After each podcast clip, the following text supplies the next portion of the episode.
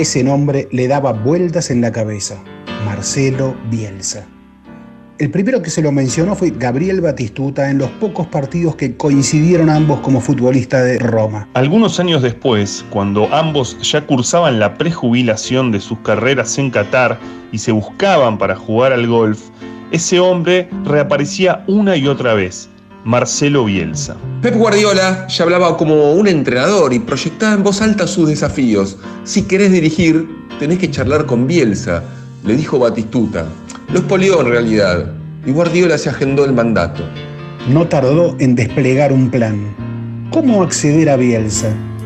Hubo una pieza clave para la cumbre de la que tanto se contó y fabuló. Esa persona fue Lorenzo Buenaventura, desde hace años el profe de Guardiola, hoy juntos en Manchester City. Buenaventura era personal institucional del club español en 1998 aquel bautismo fugaz de Bielsa por el fútbol europeo, se conocieron y el histórico y entrañable profesor Luis Bonini, mano derecha de Bielsa durante dos décadas, lo sumó al cuerpo técnico de primera y desde entonces creció una relación de cercanía y respeto. Buenaventura, naturalmente amigo de Pep, era el receptor de las insistentes demandas de Guardiola para que tendiera un puente, hasta que un día levantó el teléfono y vía Bonini se organizó el encuentro. Viajó a la Argentina con su amigo, el escritor y cineasta David Trueba. Su agenda tenía varias reuniones, con César Luis Menotti, por ejemplo, pero especialmente una estaba subrayada con resaltador. El martes 10 de octubre de 2006, un enviado del técnico recogió a Guardiola y a Trueba por un hotel de Palermo y los condujo hasta el campo de los suegros de Bielsa, en Máximo Paz, a 78 kilómetros de Rosario. Bielsa estaba desempleado desde su salida de la selección argentina y por entonces acababa de terminar un minucioso trabajo diseccionando los 32 equipos que habían participado del Mundial de Alemania. Fueron casi 11 horas de debates, anotaciones, videos y hasta simulaciones tácticas entre sillas, con Trueba como simpático testigo y con hito humano de varios ejercicios. El cineasta filtró un diálogo que tomó dimensión mitológica. Bielsa pregunta en amable cuestionamiento, ¿por qué usted, que conoce toda la basura que rodea al mundo del fútbol, aún quiere volver ahí y meterse además a entrenar? ¿Tanto le gusta la sangre? Pep no demoró ni un segundo su respuesta. Necesito esa sangre. Menos de ocho meses después de esa charla, Guardiola debutaba como entrenador del Barcelona B. El paso del tiempo se ha encargado del rey. Creo que logré aburrirlo a la hora 11. Igual quiero aclarar que yo no tengo conocimientos que él no tenga. A partir de que el otro no ignora lo que uno sabe, el fenómeno pedagógico que ustedes mencionan no se puede dar. Contó Bielsa para despegarse del cartelito de maestro antes de que se enfrentaran. Porque se iban a enfrentar tres veces en algo más de medio año. Barcelona versus Athletic Bilbao entre 2011 y 2012. Y Bielsa nunca le pudo ganar a Pep. ¿Será en la Premier League? El mejor llega a la Premier, fueron las palabras de bienvenida de Guardiola apenas se confirmó el ascenso de Leeds. Saludo reverencial. Cara a cara en una cancha quedaron por primera vez en noviembre del 2011 por la Liga Española en el viejo San Mamés. Bajo una lluvia torrencial rugían los Leones Vascos, que ganan 2 a 1 en el minuto 90 y merecen la victoria contra el Barcelona de Avidal, Xavi, Iniesta, Piqué y claro, falta nombrar a uno, a Messi, que en tiempo adicionado aprovechó una pelota suelta, un mal despeje y empató. Fue 2 a 2. Se trató de un maravilloso espectáculo. Cuando dos equipos van a ganar, el fútbol es así de hermoso y el espectador es el que sale beneficiado serían las palabras de Guardiola ante la prensa. Al cruzarse en los saludos del final, Guardiola le musitó a Bielsa. Tus jugadores son unas bestias. Y ante los medios reconoció que en toda su vida no se había enfrentado contra un equipo tan intenso. Volvieron a encontrarse en la segunda rueda ya en marzo del 2002 en el Camp Nou y esta vez fue un 2 a 0 inobjetable del Barcelona. Todavía esperaba el cruce fundamental, la final de la Copa del Rey. Cuentan desde el riñón de Bielsa que preparó ese partido con la obstinación de un detective. Involucró a su cuerpo técnico hasta el mínimo detalle. Pidió analizar todos los partidos, más de 60 del conjunto catalán en la temporada, y sobre ese trabajo operó con un grado de disección inusitado. Bielsa, hasta el día de hoy, entre las virtudes que le reconoce a Guardiola, especialmente señala que maneja el misterio de lo indescifrable. Todo lo que podía suceder Bielsa ya lo había pensado y evaluado, pero aquel 25 de mayo, en otro ya inexistente estadio, el Vicente Calderón de Madrid, a los 25 minutos el partido se había terminado. Ganaba 3-0 Barcelona con un gol de Messi, claro, y Bielsa siempre sintió que se trató de una cortesía de los catalanes dejar el marcador ahí. Esa misma noche, Bielsa mandó a uno de los colaboradores al vestuario de Barcelona para entregarle en manos a Guardiola esa carpeta que Pep y la jerarquía de sus dirigidos habían dejado en ridículo en menos de media hora. ¿Qué datos incluía? Un informe técnico-táctico de cada uno de los partidos, acompañado por un editado de situaciones de gol a favor y en contra, y también una edición de cientos de movimientos individuales. Era un gesto de capitulación, una cordial manera de felicitarlo y de mostrarle admiración, algo así como, pese a todo lo que hicimos, con ustedes no se puede. Un testimonio de su encandilamiento. Se encontraron minutos más tarde en las entrañas del Calderón. Intercambiaron palabras cálidas y sobre la carpeta que acababa de recibir, Guardiola bromeó, sabes del Barcelona un montón de cosas que yo desconozco. Y Elsa le respondió, no sirvió para nada. Desde entonces han estado periódicamente en contacto, por diferentes vías, pero siempre desde el afecto. En público no se han ahorrado elogios. Crearon una relación de confianza y cercanía, aunque pasen bastante tiempo sin verse. Si son amigos, no, no, esa es una palabra difícil para Bielsa. Son muy buenos colegas, confiesa alguien que accede al mundo hermético de Marcelo Bielsa. Entre ellos, la puerta siempre estará entreabierta. Adaptación de El regalo de Marcelo Bielsa a Pep Guardiola, la carpeta inútil para el técnico indescifrable. Una nota de Cristian Grosso para el diario La Nación. Era por abajo. Historias del deporte en el deporte.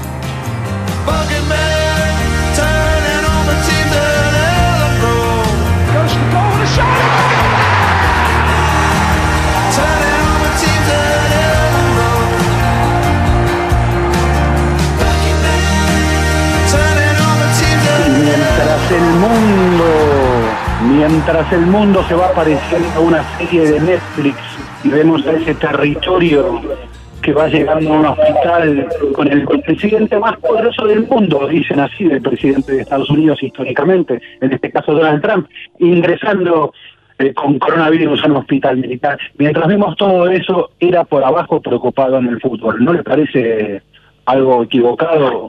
Alejandro Mori, Antesburgo, buenas noches. Buenas noches, ¿cómo estás? Hola, ¿cómo les va?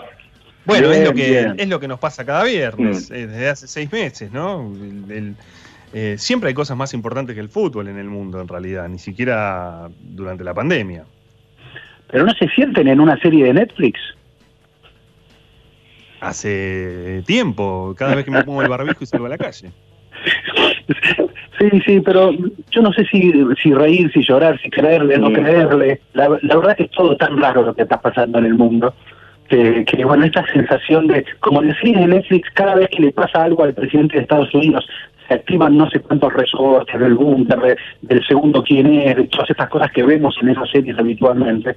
Me imagino que está para pasando por Washington, pero bueno, nosotros no nos vamos a Washington, empezamos con la premia porque mañana a la una, ¿no? Una, una y algo. Estamos que ese, ese, perdóname, ya que, mm. eh, que introducís eh, con Trump y con Estados Unidos, eh, me, resulta tan impresionante eh, todo, el, cruce de lo que, bueno, hemos visto esta semana el debate entre eh, Joe Biden y, el propio, y, el propio Trump, pero digo, qué, tremendo porque mm, mientras vemos eso en la política de Estados Unidos, vemos el deporte de Estados Unidos no para en cualquier costado de dar ejemplos al mundo. Desde lo que hemos visto con LeBron James, que en un rato va a estar jugando el segundo partido Los Ángeles Lakers como habían hit de las finales de NBA, ganó el primer partido Los Ángeles Lakers. Lo que vimos con Donovan, con Landon Donovan esta semana parando un partido, retirando un equipo por un insulto homofóbico eh, en un partido de la segunda división de Estados Unidos, lo que hemos visto con los deportistas en su momento, es como eh, eh, es tan fuerte ese choque que se ve entre lo que sucede en el deporte de, Estados Unidos y en la sociedad en general con lo que sucede en la política que no quería dejar de, mencionarlo porque además sé que te interesan esas cosas. Está bien, muy bien mencionado, pero yo sé que vos, Andrés, estás muy interesado mañana en el duelo Pep Bielsa, ¿o no?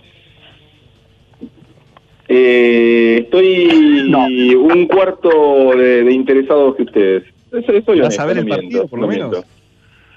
Eh, no, no lo voy a ver. No, sinceramente no lo voy a ver. no, queda mal lo que estoy diciendo, ¿no? Ah, a mí me encanta porque me, ¿Eh?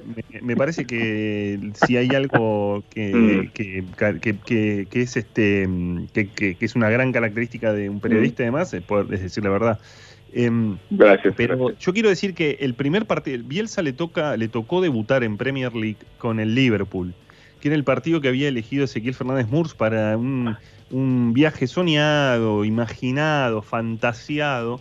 Eh, a poder ver un partido de Premier y poder ver nada menos que a Marcelo Bielsa en la Premier League. Pero yo había COVID en ese momento. Fantasiado, digo, pero vos ah, fantasiado. Ah, ok, ok, ok. Ah. Fantasiado. Eh, bueno, mi, viaje fantasiado era este. Rhodes recibiendo al Manchester City, un Manchester City que viene de comerse 5 con el Leicester. Pero eh, y que, bueno, es un partido en el que se obviamente se supone que el City es un equipo superior eh, al Leeds, eh, incluso en términos de nombres, pero por lo que venimos viendo, incluso lo que venimos viendo de la Premier, eh, me, suena que va a ser un partido muy, interesante y ni hablar que divertido. A ver, em, el, City es el equipo con menor cantidad de goles en contra desde que está Pep Guardiola en la Premier League. O sea que todo uno puede armar la teoría del City ofensivo, el City bueno, el City es el equipo que menos goles en contra ha recibido en toda la estadística eh, desde que Guardiola llegó a la Premier League. Es decir que ahí quiero decir pero claro, en su último partido le hicieron nada menos que cinco. Y le hicieron claro, jugándole al contragolpe, porque eso fue lo que hizo Leicester. Leicester dijo, a ah, esto les gusta venir, bueno, vengan nomás, y Leicester fue mortal en el contragolpe aprovechó que está armando una defensa nueva. Pep Guardiola se acaba de incorporar ahora un zaguero portugués y como estos equipos suelen gastar de lo lindo, eh, gastaron creo que 64 millones de euros en el portugués Rubén Díaz del Benfica, que posiblemente eh, esté por ahí, por ahí es titular, mañana no sabemos todavía eso. Si no va a estar Laporte, vuelve Laporte, a quien Bielsa dirigió cuando estuvo en el Atlético Bilbao, eh, pero la verdad digo, va a estar lindo, pero a Bielsa le van a faltar justo, justo los dos que más juegan. Digo, Pablo Hernández, que viene lesionado ya, y, Jack Hardison. Intuyo un, un Bielsa más vertical que de costumbre, intentando jugar más vertical que de costumbre, intentando, me parece, algún pelotazo a las espaldas de los laterales, a una defensa que no está luciendo muy segura que digamos, entonces, a la primera de cambio me parece que va a tirar a eh, Calvin Phillips, que se ganó otra vez convocatoria a la selección inglesa, eh, eh, esto habla bien de, cómo dicen que Bielsa mejora a los jugadores. Bueno, Calvin Phillips se ganó nuevamente esa convocatoria. Incluso que, que tan buena pegada que va a haber una buena pegada de Calvin Phillips, incluso hasta el arquero que tiene una gran pegada, es un zurdo fino el arquero, el pibe francés Meslier. Intuyo que va a haber un intento de juego a las espaldas de esos laterales rápidos que no le va a disputar mucho la posesión a, a Pep Guardiola, que ama esa posesión, eh, pero va a ser un duelo extraordinario y va a ser un duelo bárbaro. Este, tal vez eh, de, de tal vez que le ganes la apuesta vos, Ale, y aquel partido que vos querías ver, City, Leeds, y yo te decía, no, es Liverpool. Mañana volvemos a hablar y vemos quién tenía razón. Sí, o, tal vez ninguno de los dos, ¿no? Porque el, el fútbol suele ser el... Este, el deporte de los pronósticos traicionados y, recuerdo también la, digo, la excitación que teníamos todos antes de la final de la Champions, porque eran dos equipos que venían de hacer cataratas de goles y terminó con un solo gol. También puede pasar eh, eso. Si quieren, eh, podemos eh, escuchar, porque mm, han hablado, obviamente, Guardiola, recién leíamos el texto del colega Cristian Grosso, tienen una relación entre ellos, tienen una historia entre ellos, sin dudas, y tiene que ver mucho con lo, con lo iniciático de Guardiola en el, en, el fútbol. Eh, y hoy eh, Bielsa dio una entrevista, una entrevista que él aclaró que no, no era una entrevista individual, pero dio entrevistas a algunos medios, por ejemplo, a, mm, Renato, mm, Renato Cenice, un periodista brasileño, que es este, corresponsal de Red TV, de DAZN, eh, y contó, por ejemplo, dijo algo así como que mm, Guardiola le hizo daño al fútbol. Eh, es el audio 4, querido Mauro Suárez. Eh, a ver si lo podemos escuchar. Una cosa es Klopp, otra cosa es Guardiola y otra cosa soy yo. No, no puedo considerarme en un plano de comparación o de igualdad. Creo que Guardiola le hizo mucho daño al fútbol, porque sin quererlo inventó un sistema que es cómo se le defiende a un equipo de Guardiola. Claro, ¿cómo, cómo, cómo se defiende? Lo que está queriendo decir Bielsa es que invitó a los rivales a que pensaran especialmente en un sector de la cancha que es el defensivo y se amontonaran allí se amontonaran allí y entonces le jugaran el contragolpe. Eh, eh, a ver, Mira, recuerdo mucho la imagen de, ¿se acuerdan de Sudáfrica 2010? Eh, Chile, dirigido por Bielsa, y le hace un gran partido a España, en el último partido de primera rueda, a la España que terminó siendo campeona mundial, la domina inclusive en el primer tiempo, luego queda con un hombre menos, eh, gran desgaste físico, pierden y, clasificar, bueno, y le toca luego de Brasil, me acuerdo, eh, eh, Brasil muy defensivo, aquel Brasil de Lunga, si no mal no recuerdo, eh, y sí, de Dunga, que en las eliminatorias le había jugado de contragolpe y lo había, le había goleado de contragolpe al Chile de Bielsa. Eh, y, y, uno dice, bueno, ¿qué va a hacer Bielsa que tenía defensores eh, lesionados? Tenía que improvisar una defensa contra un equipo, un Brasil que extrañamente, pero juega de contragolpe. ¿Qué va a hacer? Eh, y bueno, Bielsa salió a buscar el partido otra vez, salió a buscar el partido y, Brasil de contragolpe, creo que terminó 4 a 0, si no me equivoco, aquel Brasil de contragolpe contra un Bielsa que salió a atacarlo con una defensa improvisada, aprovechando eso. Recuerdo que me encontré con Carlos Bianchi al día siguiente del partido con el Virrey, y bueno, charlábamos sobre ese partido y decíamos si no había sido suicida, le preguntaba yo, si no había sido suicida lo de Bielsa jugándole al contragolpe a ese Brasil, sabiendo que ese Brasil iba a explotar el contragolpe. Y me acuerdo que Bianchi me dijo, uno juega siempre a lo más seguro que domina. Y lo más seguro que domina Bielsa es ese sistema.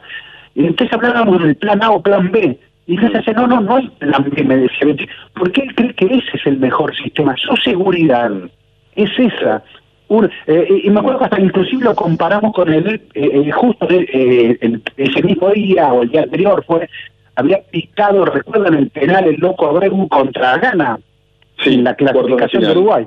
Bueno, y él me decía eso, compararlo con el penal del loco Abreu. El loco Abreu se sintió seguro haciendo eso. Lo que para nosotros es una locura, para él es una seguridad.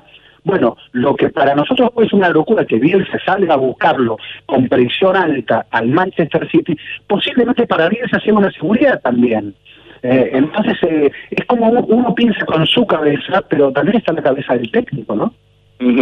Eh, bueno, justamente Guardiola suele este, ser absolutamente elogioso con, con Bielsa, como comentábamos recién cuando llegó a la Premier League, dijo, llegó el mejor. Bueno, le preguntaron a Bielsa en estas horas eh, cómo, cómo recibe este tipo de elogios de Guardiola y dijo más o menos dio a entender que, que Guardiola no puede explicar sus elogios a él. Pero bueno, mejor escucharlo al técnico Rosarí.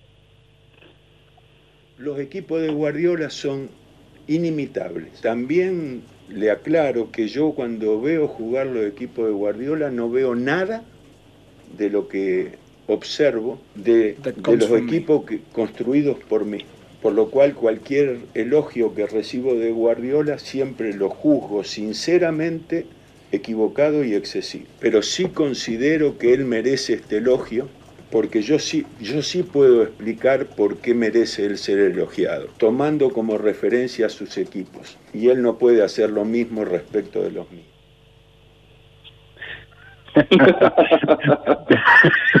bueno, bueno. 100% Bielsa, ¿no? Eh, ahí hay algo así que, que, que, Guardiola también, este, para quitarse algo de encima también, Sí, claro, claro, claro, claro, claro. Hay algo que se quita encima, algo de encima Bielsa, ¿no? Al, eh, perdón, Guardiola, al, depositar, al, depositar, eso así en, en, en, Bielsa, ¿no? Eh, pero bueno, es, es, obvio que hay una, un vínculo bueno y una relación mutua muy interesante y, y, cuando llega en realidad Bielsa al Leeds, eh, el, el, que le da las palabras más cálidas, más elogiosas, fue, fue Guardiola y en ese momento Guardiola era Gardel en la Premier League y cuando un técnico que es campeón, que es campeón récord con 100 puntos, campeón de todo, la, domina la Premier, gana todos los títulos de la, del fútbol inglés en una temporada y dice está llegando el mejor y bueno, esto provocó una gran prensa también para Bielsa, una enorme atención para Bielsa. Si el que nosotros decimos que es el mejor, porque así lo muestran los títulos, dice que hay uno que es mejor que él, ¿cómo no le vamos a prestar atención, no?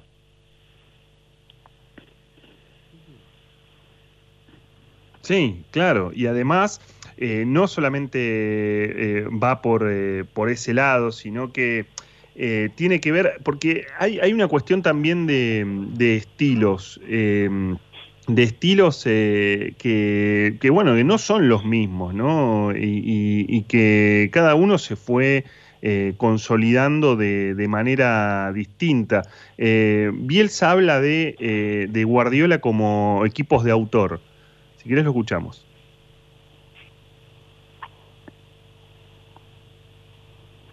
Yo tengo genuino respeto y admiración por Guardiola. Y el argumento que yo eh,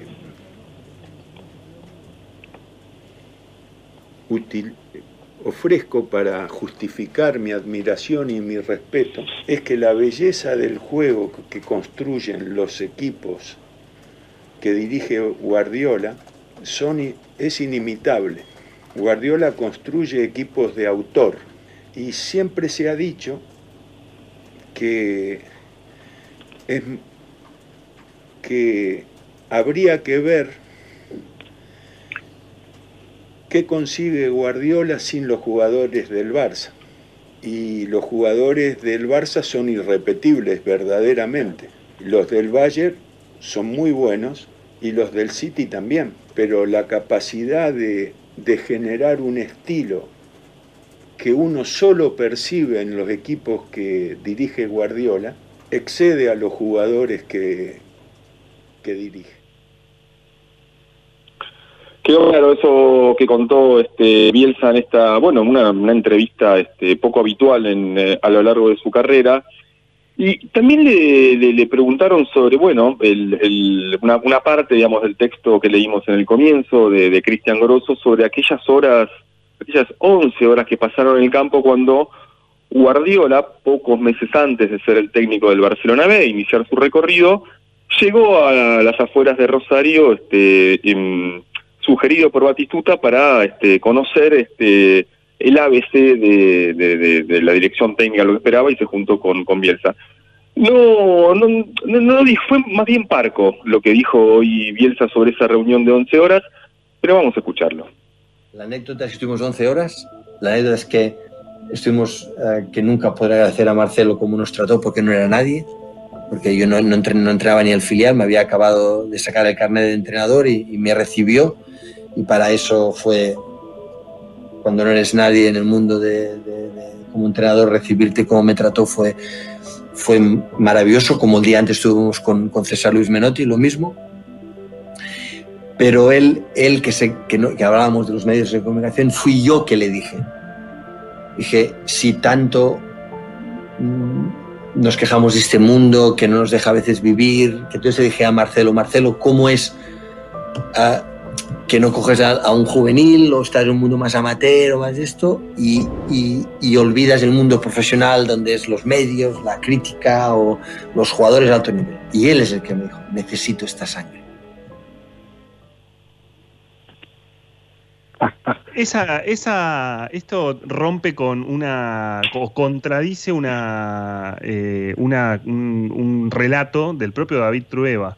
Eh, David Trueba dice esto de, de, que fue mm, Guardiola el que le dijo eh, que pedía eh, o que necesitaba esa sangre. Sea lo que sea, son dos, eh, son dos eh, entrenadores que necesitan la sangre, que viven en un mundo que, que muchas veces son críticos, pero que son parte de ese sistema. Pero completamente, sí, sí, sí. Este, mismo Bielsa, a ver, los documentales de Leeds que hemos visto, eh, permiten cámaras en un vestuario, eh, cosa que Bielsa por ahí jamás este, hubiera aceptado en otro contexto. Él sabe que hay una regla de juego que también tiene que respetar. Eh, muchas veces Guardiola habla de algún mundo mejor, un mundo ético, sobre todo la causa con la, el independentismo catalán y, y, sabemos que su equipo pertenece a una monarquía acusada de violación de derechos humanos, eh, juegan en un mundo que se sabe, si no, si no, no podrían ser técnicos, digo, el, mundo del fútbol más top eh, es así, son reglas de juego, se juegan con esas reglas de juego, aún así, aún así siguen siendo ellos. Eh, Guardiola es Guardiola. Alguna vez, como le dijo Menotti, cuando dice que Guardiola le comentó, voy a ir Bayern Múnich, yo no sé cómo será de todo eso. Entro una liga nueva, un equipo nuevo. Eh, el alemán, yo no. Eh, tenía todas sus prevenciones y cuando Menotti le dice, quédate tranquilo, apenas abras la puerta, ya sabe a qué vas a querer jugar, ¿no? Eh, se sabe se sabe quiénes son Bielsa y quiénes son quién es Guardiola. y hay algo muy interesante de todo eso cuando se enfrentan dos equipos que tienen sellos de autor. Sí, dos equipos que tienen sello de, autor, eh, pero los, los equipos del último tiempo son de sello de autor, casi te diría. En algunos casos, los grandes equipos. Sí, epa, pero acá son dos sellos de autor fuerte y con una marca que ya lleva muchos años. Em, eh, decía Andrés hace unos minutos eh, que em, eh, inhabitual en Bielsa, eh, en la historia de Bielsa, la, entrevista esta que fue que dio recientemente. Pero es cierto, inhabitual desde que Bielsa fue técnico de la selección, porque antes Bielsa hablaba con los medios, Bielsa daba entrevistas individuales. Eh, y luego la experiencia de la selección cuando propuso un off the record que fue violado y decidió entonces de ahora en más conferencias de prensa colectiva para todos este, pero antes Bielsa era un hombre que, que daba su Es más, Bielsa escribió hermosos textos sobre fútbol durante el Mundial, si no me equivoco, el Mundial 94, ¿no? Para el diario El País de España. Sí, sí, sí, sí. Este, mm, claro, y fue a partir del 2000, eh, a partir de la primera gira de, Argentina por eh, Venezuela y México, que a partir de ahí, como bien contás, y Estados Unidos, ahí está, ahí está. Eh, que a partir de ahí, este, bueno, dejó de dar entrevistas y la verdad que fue una pena porque, digo, más allá de sus razones o no, eh, bueno, escuchar a Bielsa siempre, siempre es este. Y especialmente en el ida y vuelta es un lujo. ¿Se acuerdan que algunas eh, conferencias de prensa de Bielsa duraban cuatro horas, creo, tres, cuatro horas, porque él, bueno, y contestaba todo. Sí, muy, muy cortito, pero una de las cosas que siempre se dice es que Guardiola tomó ese, ese consejo de Bielsa. Yo no, no, no recuerdo que haya sido tan estricto Guardiola respecto de las entrevistas individuales. No lo sé. Bueno, no, no, da, sí, no, sí, eh, Guardiola no da entrevista individual mm. hace largo tiempo. Este, lo que, ha permitido, ha permitido... lo que escuchamos recién era una entrevista mm. con Goal, ¿eh? Lo que sí quería decir de, Guardiola, digamos, y, escuché en estas horas un, interesante debate en, la televisión española, es que, bueno, obviamente decir este que, como, vimos en la televisión argentina, este cuánto podría aguantar Guardiola en Argentina, ese tipo de cosas este, un poco delirantes. Digo, allá de eso, sí me parece que pasó con, con Guardiola en estos últimos semanas o meses, un poco lo, lo, similar a, a, Messi a Cristiano Ronaldo, ¿no? Que eran, este, que eran anti, antinaturales, porque eran imbatibles, y de repente, bueno, como, como le pasa a todo el mundo, que nadie puede contra el tiempo, eh, empezaron a, mostrar, bueno, algunas debilidades que, que, que, era, lo extraño era que no lo habían tenido antes. Y este 2-5 contra el Leicester, bueno, es una, es una pauta, ¿no? De que este no es justamente el Guardiola este imbatible de, que conocimos en los últimos 10 años. Estimados, le propongo un cierre de la Premier League de Guardiola Bielsa y cuando volvemos a hacer el corte retornamos hacia la Argentina. Era por abajo. El programa deportivo de los viernes en la 1110.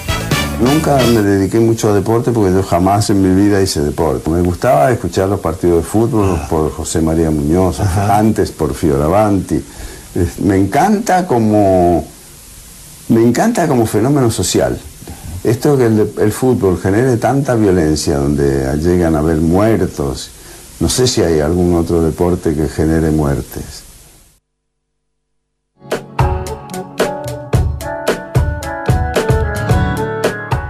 ahí estaba la voz de Quino. Quino se nos fue en estos días. Y estimado Sale, Wally, Andrés Burgo, ustedes saben que yo siempre me pregunté, eh, siempre me dio ediciones de la flor. Tenía en su momento a Quino y al negro Fontana Rosa. Y alguna vez leí que Daniel Divinsky, el histórico editor de Ediciones de la Flor, eh, para enganchar diálogo con el negro Fontana Rosa, eh, leía cómo había jugado en Rosario Central el fin de semana, cómo había formado, etcétera, etcétera, para enganchar el diálogo con el negro Fontana Rosa. Pero acabamos de escuchar que Kino no le interesaba tanto el fútbol como el partido en sí mismo, sino como fenómeno social.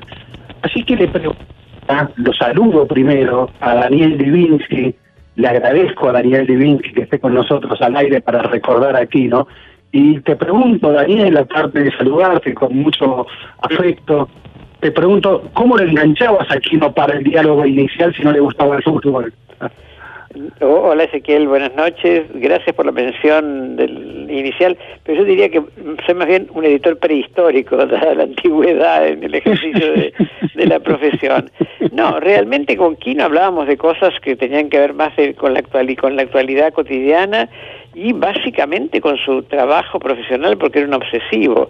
Cuando me anunciaron que mm, tendríamos esta conversación, me pregunté un poco sobre su relación con el fútbol, resucité el reportaje que le hizo Santo Biasati, del cual sale la grabación esa que ustedes transmitieron, y donde él confiesa, y yo no, o no lo sabía, no lo recordaba, que era hincha de Independiente, tal vez porque existía en Mendoza el equipo de Independiente Rivadavia y por extensión él se trasladó a a Independiente, pero efectivamente nunca hablamos mucho de fútbol, siempre, con las siguientes excepciones. Para un mundial, no el último ni el anterior, tal vez cuando todavía tenía una buena visión, se le ocurrió plantearse cómo estaban puestas las cámaras que televisaban los partidos. Y entonces había hecho unos planos en papel minuciosos, con toda la obsesividad de la cual era capaz, para imaginarse dónde estaban puestas las cámaras que, de, acuerdo a las distintas tomas que se iban haciendo durante los partidos. Y la última vez en que hubo alguna referencia al fútbol fue en la final del último mundial. Él estaba en Mendoza, muy disminuido, no veía nada. Que fui a almorzar a su casa, pues estaba para, en Mendoza para visitarlo, porque había sido cerca de la fecha de su cumpleaños, que es en julio y el día de la, el día de la final del Mundial de, Francia. Y pasó que ellos tenían televisión por internet y se había cortado la, comunicación por internet. Así que estuvimos juntos, eh, varios de los que estábamos íbamos a ver el partido y él lo iba a escuchar, y nos enteramos de los resultados una vez que había terminado. Así que esa es la, relación de Kino con, con el fútbol. Hola, Daniel.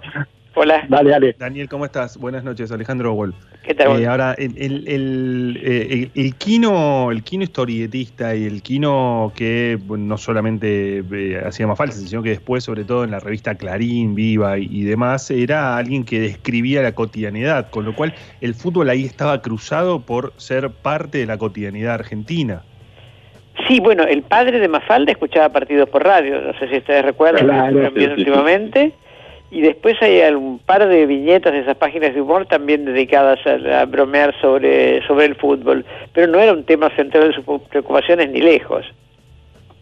Y, digo, sí, no, digo, no solo el fútbol, digamos, tampoco otro, tipo de deportes, ¿no? Eh, había tampoco, algo... tampoco otro tipo de deportes. Realmente él eh, declaró siempre que nunca había practicado deportes, casi por orgullo, y efectivamente no era, era así. No era el tipo, el tipo deportivo que podamos definir. leí un artículo tuyo, creo que en Clarín fue, ¿no? Sí. donde, mm, donde lo, lo definís como, como poco argentino, en un sentido de, de esa cosa de poco, mm, poco inflar el pecho por, por su fama, ¿no? por su este, y citas que desde Saramago a, a Eco. No, eh, sin, sin ninguna duda. Yo eh, alguna vez me fui testigo en un programa que se llamaba Buscando al Argentino Ideal, algo por el estilo, que creo que hacía Pergolini en televisión. sí, donde el, ge- el gen argentino, el gen argentino. Donde habían propuesto en la categoría eh, dibujantes, humoristas gráficos, al negro Fontana Rosa. Y yo que había sido propuesto como testigo a favor de esta beatificación, resulté ser un testigo en, en contra, porque dije que el negro no parecía argentino en absoluto, porque no era pagado de sí mismo, no era creído, no se sentía dueño de la verdad, no era prepotente, y lo mismo se puede decir de Aquino. y, y Mafalda, eh, porque él decide en el 70 y 73 eh, dejar Mafalda, ¿no? Es exacto, es el último, el último volumen. Sí, eh, ¿puedes contar ese momento? Porque yo intuyo que no habrá sido un momento fácil eh, dejar Mafalda, es decir, renuncio a seguir a Mafalda. Lo que puedes contar de ese momento en, en- en los diálogos que tuvieron, de cómo fue ese proceso y esa decisión. Bueno, como de todas las decisiones que tomaba, las tomaba en soledad o con Alicia Colombo, su mujer. Así que me enteré de eso una vez que era una, una cosa juzgada. Él después citó decenas de veces en- conmigo y en conversaciones públicas que Oski, Oscar Conti, el gran maestro del dibujo humorístico latinoamericano, el que ilustraba las cosas de César Bruto, etcétera, le había dicho que cuando se dibujaba una tira y se tapaba con la mano el último cuadrito y ya se sabía qué es lo que dirían los personajes, había que dejar de hacerla porque era que uno se estaba repitiendo. Y eso se sumó al hecho de que en el 73 se producen las elecciones, se reinstaura la democracia cuando eh, es elegido eh, Cámpora como presidente, y entonces entre las dos cosas decidió que ya Mafalda no tenía que tener esa función de denuncia en la medida que iba a haber un gobierno democrático, y que él estaba empezando a repetir ideas. Y entonces sanamente eh, optó por cortar. ¿Y cómo vive lo posterior, Daniel? Porque ahí, ahí aparecen amenazas de triple A, viene la dictadura. Una, ¿Cómo una vive? sola amenaza específica a partir Mm. de alguna página que hubo un intento de forzar la puerta de su departamento, que eh, no pasó de eso, pero era suficiente como para decidirlo a irse porque ya tenía los síntomas de lo que estaba pasando en el país y él tenía un pequeño departamento en Milán donde vivía buena parte del año porque seguía la temporada de ópera en el Colón el- cuando correspondía y en la escala de Milán cuando era la temporada eh, europea. Así que hizo sus, sus valijas y ahí optó por irse, creo que en el 74, 75 y no volvió hasta el 81. Bueno, y, y- y hablando de Europa, eh, entre los Perdón, no, no oigo. ¿Perdón? No, no oí lo último. No, no, no, decía que, que, que hablando de Europa, entre los múltiples reconocimientos de, de estas horas, un, sí un diario deportivo de, de España, Marca, el, el diario que, me, que más vende, eh, no sé si, bueno, en- en- son horas absolutamente agitadas para vos, está claro, pero bueno, entre, entre las múltiples este, reconocimientos que hubo para Aquino en estas horas, eh, la tapa de, marca de un diario español este fue este, bueno fue justamente una, imagen de Mafalda. Eh, ¿cu- ¿cuándo fue ahí que, estalla este digamos como figura no solo argentina sino sino mundial Fue paulatino, esas cosas no se, no se, no se producen de un día a otro. En, pri- en primer lugar, fue la edición en España, incluso modificaron pocas palabras, a pesar de que Mafalda está escrito en argentino, creo que cambiaron calecita por tío vivo y alguna otra cosa típica del- de, la lengua popular en, el castellano de España. Y después el paso siguiente fue Italia, donde rápidamente Bompiani compró los derechos y la publicó con mucho éxito y estaba publicado también en el Corriere de la Sera, en el diario, que era como La Razón, un diario muy popular, y después eh, Alemania y después Francia. Eh, tenía un agente literario en, Italia, que era Marcelo Raboni, un argentino que también se había ido del, país eh, muy joven y que fue muy eficaz en colocar su obra en, en esos países, fueron las primeras salidas. Después ya se fue difundiendo y se publicó él, él siempre cuando le decían que era conocida en todo el mundo decía no, en África no la conoce nadie y efectivamente era así siendo que una vez vino a Buenos Aires un periodista sudafricano de habla inglesa que eh, vino a cubrir un campeonato mundial de rugby o algo así aquí y vino a ver la oficina y dijo que yo me ofrezco a traducirla gratis para publicarlo en Sudáfrica porque la familia que aparece es idéntica a las familias sudafricanas. O sea, como para probar que había una idiosincrasia bastante trasladable. Bueno, alguna vez leí que él contaba que había una hasta una edición pirata en China, si no me equivoco. No, no, sin ninguna duda. Y aparte eso dio lugar a una, anécdota que me consta personalmente, porque un amigo mío, eh, y que también se hizo amigo de los Quino, era cónsul argentino en Beijing, en el momento en que Quino y Alicia decidieron ir de paseo a China como turistas. Y entonces él pidió, a través del intérprete que tenía el consulado, conocer la editorial que había hecho la edición pirata lo fue a ah. ver, lo agasajaron, le ofrecieron el, té de rigor y entonces él preguntó a través del intérprete, ¿y cómo tradujeron las tiras en las cuales Mafalda habla de los chinos? Y muy cortésmente le dijeron, usted no había venido nunca a China, ¿no? No, entonces no nos conocía, ¿no? Y como no nos conocía, la suprimimos porque sabíamos que derivaban de que no nos conocía. y, en, estas horas, en estas horas de tanta expresión de, acompañamiento, de, reconocimiento, eh, de todas las cosas que leíste que te llamaron, gente que te llamó de distintos lugares, ¿qué fue lo que más te gustó, lo que más te impresionó, de lo que más te sentiste cerca? Bueno, más que, más que de las llamadas profesionales de los periodistas, que fueron afectuosas pero profesionales, de la respuesta en Twitter de, de, la gente del común, de los nadies, como dice Galeano.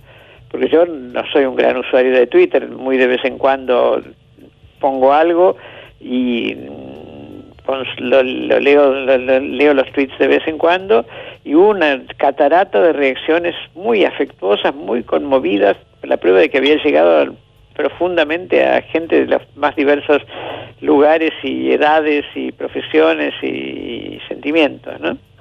Bueno, el propio Quino contaba que uno de sus métodos, creo, era era ir con una libretita ahí y escuchar lo que decía la gente en el subte, ¿no? En, los colectivos, básicamente viajaba, viajaba en colectivo. Ajá. Y efectivamente, eh, era una forma de recopilar respuestas que después aparecían, obviamente, las tiras. claro, claro, estar cerca de la gente, por eso tal vez esto que te impresionó a vos es que sea no, no tanto la, la, gente más VIP, digamos, la más famosa, sino la gente más eh, anónima que se va expresando en las redes para decir que, que formó, parte, de todo, ¿no? Sí, sí. Daniel, estamos hablando con eh, Daniel eh, Divinsky, editor, fundador de Ediciones de la Flor, fue el editor de de, de Kino. Daniel, recién eh, recordaba Ezequiel eh, eh, que tenías que estudiar para tus de fútbol para tus conversaciones con, el, negro, Fontana Rosa. no, de fútbol en general no, solamente de cómo jugaba central. Sí, no te equivoques, Ale, era Rosario Central, no el fútbol. claro, no, porque lo que te quería preguntar era cómo te llevabas con eso, porque fuiste además editor de otras decenas de autores que también se, les cruzaba el fútbol, eh, digo, ¿cómo te llevabas vos con, eh, con ese estudio, digamos, si te costaba demasiado o, digamos, tenías Bueno, publicamos los libros sobre deportes de Caloy, de Gara y Cochea, o sea que hay una cantidad. Yo personalmente no me interesa el fútbol, simplemente soy hincha de Boca y entonces me interesa cuando juega Boca o la selección nacional y eventualmente el Barça, por, por afinidad con amigos que son hinchas del Barça, pero no, no soy para nada un experto. Ahora sí, sin embargo, editabas, tenías, eh, eh, y ese trabajo, digamos, te, te, mm, te, generaba alguna implicancia. Y no, por supuesto, tenía que entender, los chistes, o sea, terminé sabiendo a fuerza de leer los dibujos de mis humoristas mm. eh, editados que se, se ocupaban del deporte con mucho mayor conocimiento.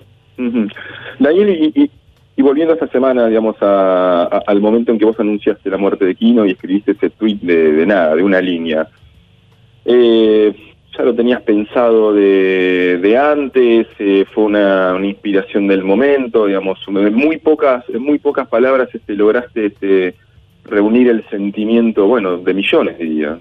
Perdón, no, no, no escuché el comienzo de la pregunta. No, no, decía que vos, vos, anunciaste, digamos, la, la, la, muerte de Kino con un, muy muy breve tweet de... Sí, sí, sí ¿Cómo, ¿Cómo fue, bueno, digo, ese momento, digamos, este, tu, tu decisión de, de- de salir a contarlo, este, tu- el momento de redactarlo, me imagino Mira, que no habrá sido el fácil. el día- el día anterior me había avisado su sobrino, muy querido amigo y que el vecino de Quino y que se ocupó de toda la logística de su vida en los últimos meses o años desde que se fue a vivir a Mendoza. Eh, me había dicho que había tenido una CB, que había tenido problemas respiratorios y que estaba ya de vuelta en la casa, pero que no estaba nada bien y que el pronóstico era malo. O sea que al día siguiente que recibí la noticia por un WhatsApp de su sobrina, Julieta Colombo, que ha sido su agente y representante, la tristeza fue muy profunda, pero no, no fue una sorpresa. Y me salió del alma, es decir, realmente después cuando lo, lo puse, de, pensé que debía haber consultado con la familia si querían difundir la noticia, cómo la iban a difundir y demás, pero me salió así, hasta con la errata de la coma que no tendría que tener el texto. Mirá el detalle que decís. Muy buen detalle, sí. A- Alfredo, Alfredo Sabat, el hijo de Mechi, escribió en, en La Nación que Quino dibujó también el mundo, que ahora el mundo es un chiste de Quino. Eh, ¿Cómo te parece que Mafalda vería ahora a un fenómeno tan brutal, con tan poca sutileza como Donald Trump? Bueno, eh, cada vez que le preguntaban a Quino qué pensaría Mafalda ahora de tal cosa, él se enojaba mucho y decía, Mafalda no pensaba, la que- el que pensaba era yo, las ideas de Mafalda son las mías y pensaría lo que pensaba yo.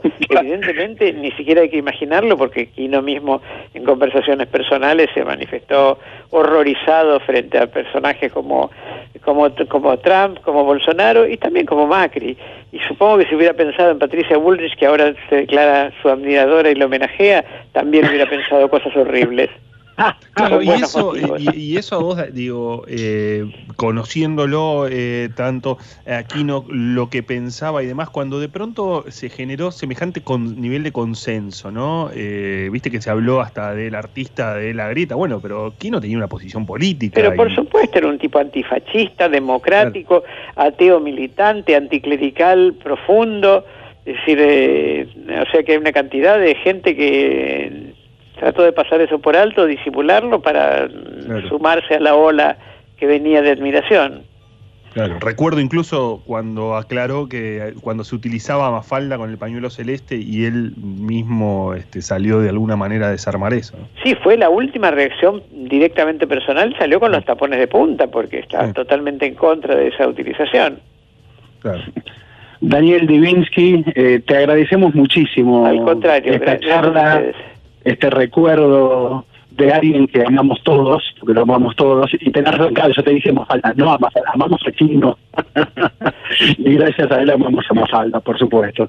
Eh, y a todos, a Miguelito, Felipe, a todos. Te, te mandamos un abrazo muy grande, Daniel Divinsky, editor de Ediciones de la Flor. Muchísimas gracias por esta charla con Era por Abajo. Igualmente, gracias a ustedes. Era por abajo. Historias y leyendas del deporte en la 1110.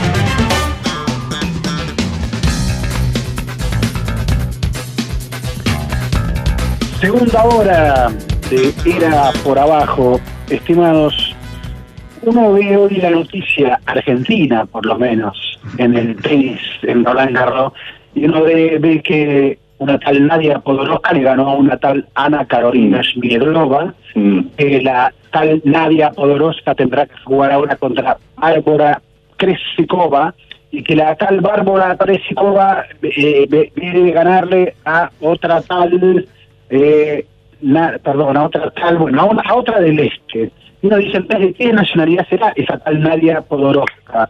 Porque parece ucraniana, no, tiene descendientes ucranianos, es argentina, pero tiene una mentalidad, una disciplina, eh, porque hoy vive parte, buena parte del partido de ella, y, la verdad que mantenía una regularidad, pero notable.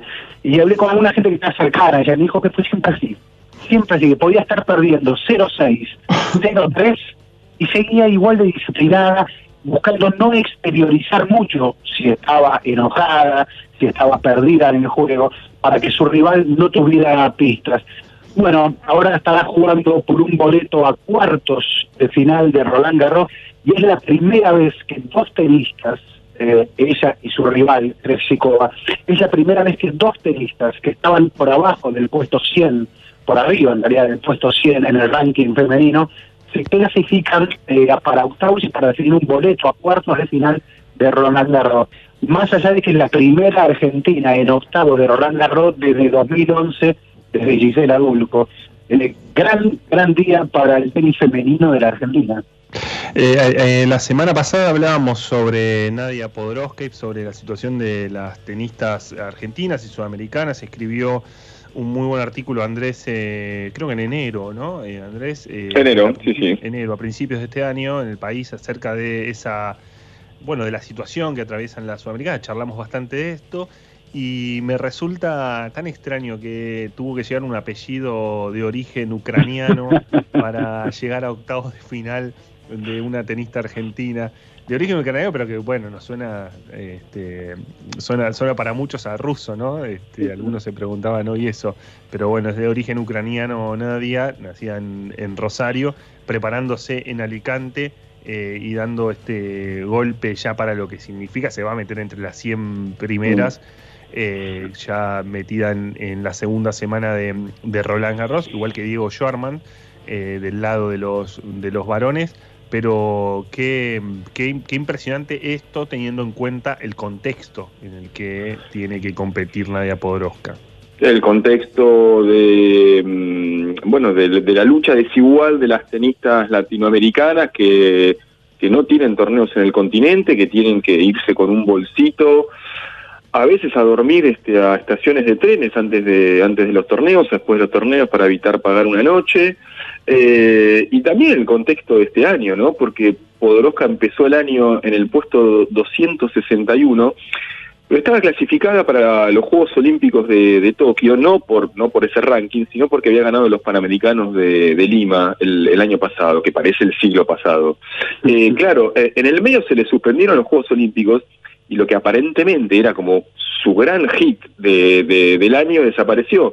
Bueno, en el fondo lo que venía era muchísimo mejor y no solo por ese puesto número 100 que va, que va a romper ahora, ¿no? Sí, su rival es una gran doblista, inclusive fue campeona en Roland Garros, pero de dobles. Eh, es decir, que en el single está cumpliendo su mejor actuación histórica también ahora.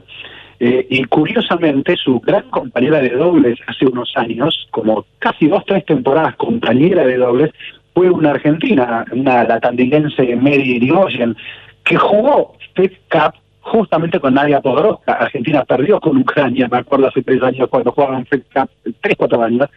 Y, bueno, seguramente, o tal vez Nadia Podoroska habrá hablado con Mary Irigoyen en estas últimas horas para pedirle alguna seña de, su rival.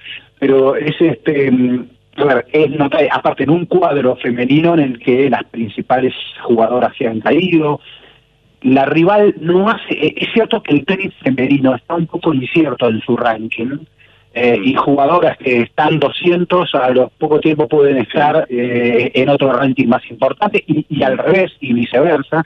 Es decir, es un ranking incierto, entonces como es incierto es engañoso jugar contra una rival que supuestamente está eh, es inferior tuya en el ranking, puede no indicar absolutamente nada eso, pero es cierto que claro que en, una superficie que la favorece que la favorece esta torneo porque también es buena jugar a ese evento, porque tiene una disciplina muy interesante, juega muy adelante en la cancha. Este, pero bueno, hay una, hay una sensación de que realmente puede haber una Argentina claramente en cuartos de final de, de Roland Garros, cosa que sería extraordinaria, ¿no? Esa, esa explicación del ranking lo puede demostrar la, brasileña Haddad, ¿no? que eh, estaba entre las mejores sudamericanas y se derrumba en, eh, en, el ranking. En el caso de Podoroska, Podoroska ingresa, entra en el ranking profesional eh, con 14 años y la precisión es que tenía 14 años y 9 meses con lo cual es la segunda, eh, o fue la segunda argentina más joven en, entrar eh, en, ese, en esa clasificación, después de Gabriela Sabatini, que tenía 14 años y 5 meses. Eh, la, esa lógica. Ahora, lo que me, impresionaba también es, leyendo cosas sobre, sobre Nadia, es que ella sale de, alguna manera del club Fisherton que es eh, el mismo eh, club de, pero por supuesto en otra disciplina, en hockey, que sale Luciana Aymar. Pero voy a otra cosa, que es que empezamos este programa hablando de un rosarino, que está en Leeds, eh, que es Marcelo Bielsa. Seguimos con otra eh, Rosarina, recién hablamos de un mendocino como, como Quino. Eh, y lo impresionante que es Rosario en términos deportivos, ni hablar en términos futbolísticos, pero en términos generales en lo deportivo, ¿no? En la, en la, en la formación de, de deportistas, de clubes, Rosario y diría casi alrededores. Sí, Santa Fe, Santa Fe también, ¿no? Sí, bueno, en el básquet se habla mucho de la cuenca lechera, ¿no? Este, es cierto que después Bahía Blanca tiene un aporte este, fundacional, fundamental, pero, pero muchísimos equipos de la Liga Nacional y... Perdón, Andrés, y- es, la, es la ruta 9, casi. Esa es la rutina del fútbol, es cierto. Pero después, bueno, pensás, no sé, a ver, en el Chapu Noción, en un montón de, de mm, basquetbolistas que salieron o, o- o de Santa Fe o, o de Córdoba, ¿no? Esa, esa es como, bueno, decir, si Santa Fe fuese este, un, un país independiente, sería un Uruguay del fútbol, claramente. Sí, Willy Coria. Sí, Bueno, al- alguna vez por ahí también hizo un mapa el propio Marcelo Bielsa, del que hablamos antes, para ir a buscar futbolistas, ¿no? Eh, que le pregunten si no a un tal Mauricio Poitrino, que le pregunten a un tal Batistuta, ¿no? Eh, son, son, son niños que tuvieron alimentación, no le faltó de niños. Claro, Este, no, eso había claro, una- sí. Claro, había una buena buena contextura física, eh, más allá de que hubiese o no menos o más dinero en esa casa, sí había el alimento no era lo que faltaba exactamente y entonces así se podía trabajar tal vez eh, tal vez mejor, Eh, había una, una, una, una base con la cual se podía llegar a trabajar mejor, claramente. Pero, para, pero para bueno, cerrar, no, ah, perdón, Ale, quería cerrar una sobre sobre Podoroska. Eh, vos sabés que el año pasado no no no, no es que jugó torneos de, de Grand Slam, no jugó ningún torneo de ATP, eh, de, per- perdón, de WTA, porque no no no no podía eliminar este, no podía pasar las cuales de, de los torneos de, de la WTA. Bueno, y de repente está ahí arriba, no en un WTA, sino en un en un Grand Slam. No, lo- to- todo lo que quería agregar es que alguna vez le preguntaron a Fito Páez también por qué Rosario sacaba, me, me- me olvidé de, que, de nombrar eh, que mm, de alguna manera, hablando de Quino, también nombramos a Roberto Fontana Rosa, por qué salían artistas de Rosario, por qué salían músicos de Rosario, ¿no? la famosa trova y demás, y, mm, y- y Fito lo, lo- lo- lo resumía en la idea de, bueno, había como cierto aburrimiento, ¿no? Entonces teníamos que eh, di- divertirnos de alguna manera y esa diversión era la forma de la creatividad. Sí, en un Roland Garros que dijiste, Ale, ganó otra vez el Peque Schwartzman, eh, perdió, perdió Coria, Federico Coria, eh, y que en un Roland Garros que está sufriendo por la medida del gobierno francés de reducir a mil personas por jornada la posibilidad de, de- estar en las tribunas ahí del, torneo y que es una decisión que puso en peligro al Master 1000 de París, porque eso se juega bajo techo, con lo cual no van a ser mil personas, sino menos aún por el bajo techo. Este, y entonces hay una sensación de que si esto es así, eh, está claro que Djokovic va a terminar como número uno, porque son pocos los torneos que le quedan a Nadal para poder llegar a reducir eh, puntos. Eh, aquí en Roland Garros está luciendo sólido eh, Nadal, pero es el mismo Nadal que recordemos hace algo más de una semana sufrió y perdió justamente contra Schwartzman. Eh, el tenis post pandemia eh, también, como todo el deporte y como ya ni digo la vida, eh, está revelándose un poco incierto, irregular y casi casi les diría como se puede, ¿no? Sí, como se puede, en este caso, eh, bueno, en una eh, situación tan, tan extraña, ¿no? En general en Europa, porque hay, un, hay un rebrote eh, de coronavirus, España, Madrid hoy anunció que hay, vuelve a, a lo que nosotros conocemos como fase 1, ¿no? Eh, bueno, en ese marco está jugándose Roland Garros y en ese marco una Argentina mm. ya está en la segunda semana. Sí, y, y esto es una noticia, ¿no? En, en un Roland, eh, Roland Garros que, que, bueno, que se juega. Bueno, tenemos este un separador porque tenemos una entrevista interesante para estos 45 minutos que nos quedan del programa.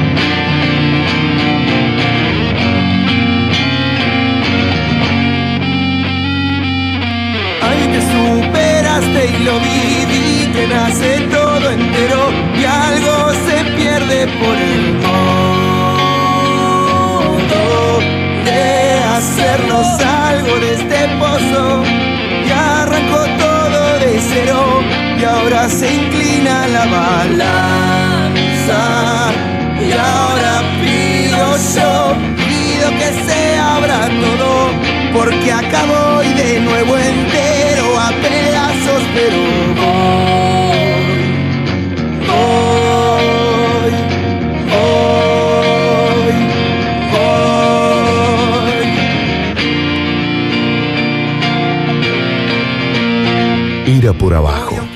El espacio deportivo de la 1110.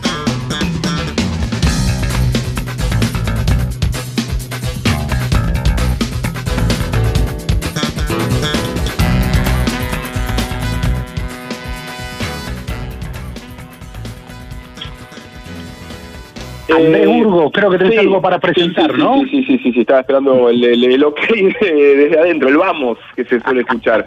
Bien, eh, estamos en contacto con, con un doctor en sociología, pero bueno, mucho más que eso también, o no menos que eso, es que es directivo de River y es el responsable de- del área de, de museos, trofeos e historia, el director del Museo River, es Rodrigo Dascal. Eh, acaba de publicar un libro que se llama Hinchas, Pasión y Política en River Plate, comprende el, lapso entre 1996 y 2003, o sea, no, no, no, es un, un libro este de- del triunfo actual, digamos, sino un- un libro con un recorrido mucho mayor, mucho más amplio. Pero le quería preguntar a Rodrigo, y ahora vamos a entrar al libro, pero primero quería preguntarle, a propósito de- del título de su obra, Hinchas, bueno, ¿qué son los hinchas ahora en la pandemia, no? Ahora, este, en, eh, en una época en que hace siete, ocho meses que, que no ven jugar a su equipo, bueno, en el caso de River sí, por, al menos por televisión, porque está jugando la Copa Libertadores. ¿Te lo preguntaste, Rodrigo, en este tiempo? ¿Qué tal? Buenas noches, ¿cómo están muchachos? ¿Qué tal? ¿Cómo andan? Este, no los escucho muy bien, sinceramente. Soy, eh, un, un comentario antes de arrancar, lo escucho muy bajito, pero bueno. Te preguntaba, eh, ¿llegaste a escuchar la pregunta o te la Sí, sí, sí, la escuché, pero Ah. es un hilo de voz apenas. Sí, a ver, eh, yo creo que antes que nada es una pregunta que, que nos hacemos todos, ¿no? Eh, Me parece que, que, que hay un... Porque me pare- digamos, yo no puedo dejarlo de verlo dentro del contexto general, que nos ocurre seguramente con muchas cosas. Ahora, particularmente con el tema del fútbol o de, o de- o de- o de la- o de los hinchas esperando ver fútbol y ver a su equipo, me parece que en un contexto en el cual las emociones están más cercenadas que antes, ¿no? Ya vivimos tiempos de cercenamiento emocional eh, por, por un problema incluso de desarrollo histórico a- en, en la actualidad, pero la pandemia agrava eso, me parece que lo que hay es un deseo muy fuerte de, de volver a emocionarse, ¿no? Y, y- y ver, al, ver al equipo de fútbol me parece que permite eso. Incluso uno podría decir, bueno, verlo por televisión no es lo mismo que ir a la cancha, pero es algo, ¿no? Y bueno, la falta de eso me parece que no hace más que, que, que- que seguir este, presionando sobre esa pequeña olla a presión justamente que somos todos en- y todas en, en esta época, ¿no? Producto Buena de- definición. ¿Cómo, cómo? Bu- buena definición, esa, peque- esa, esa olla a presión que somos todos nosotros. Sí, sí, me parece que, bueno, pero eso eso es algo que no, que no tiene que ver obviamente con, con, con el fútbol, pero sí es algo que ocurre y me parece que en ese sentido el deporte en general, la cultura y particularmente el fútbol ayuda a descomprimir eso. Bueno, la falta de eso en realidad lo que hace es, es impedir que eso ocurra, ¿no? Así que me parece que lo que hay es mucha mucha ansia porque eso vuelva, no y, y no creo que, que la vuelta del fútbol vaya a significar este, que cambie la realidad de, la mayoría de las personas en absoluto, no, no lo veo así, sí que bueno le brinde por lo menos un poquito de, alegría en, esta situación, ¿no? Eh, Rodrigo Ezequiel te saluda, buenas noches. Eh, tu libro lleva como nombre Hinchas, Pasión y Política en River Plate 1996-2013. Eh, ¿qué, qué, qué podemos contar de esto, de, de hinchas que inclusive eh, terminan siendo dirigentes? Eh, y la pregunta está referida a que suele haber ciertamente un histórico desprecio a lo nuevo. Eh, sucede también en la política. Toda agrupación nueva es muchas veces etiquetada, caracterizada, lo que sea. Bueno, en el fútbol, ¿cómo se vive ese fenómeno? Eh, bueno, yo lo primero que diría es que en realidad el libro es, es una tesis publicada. La tesis en realidad se llama Hinchas Militantes, ¿no? Después, como Ajá. suele ocurrir en los libros, para achicar un poquito el título, porque si no es muy largo, quedó hinchas. Eh, ahí hasta ahí seguramente un toque de marketinero de alguna manera. pero no está mal, pero no está mal que se llame hinchas pero el nombre es hinchas militantes.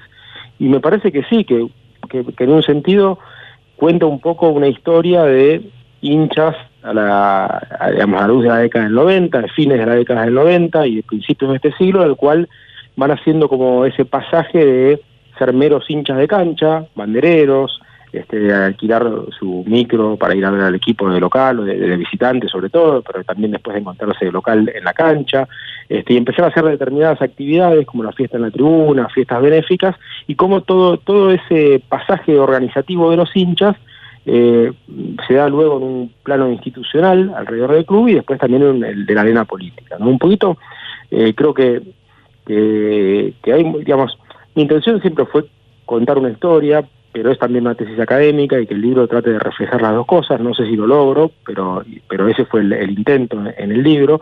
Y, bueno, y eso en un momento en el cual eh, todo lo que es la política, eh, digamos, en los 90, fines de los 90 y particularmente durante estos 20 años, pasó, como decías vos, Ezequiel, por diferentes momentos, ¿no? Y me parece que en ese sentido es un ejemplo de también me parece un ejemplo de reivindicación de la política, ¿no? con las particularidades que tiene la política al interior de un club. En este caso River, pero en general al interior de nuestro modelo de club eh, argentino, ¿no? Rodrigo, ¿cómo estás? Eh, Alejandro, acá. Em, vos, eh, recién Andrés te, mencionaba a los hinchas que, bueno, hace tiempo no ven a sus equipos, sea que algunos lo ven por televisión, por lo menos no están presentes en la cancha.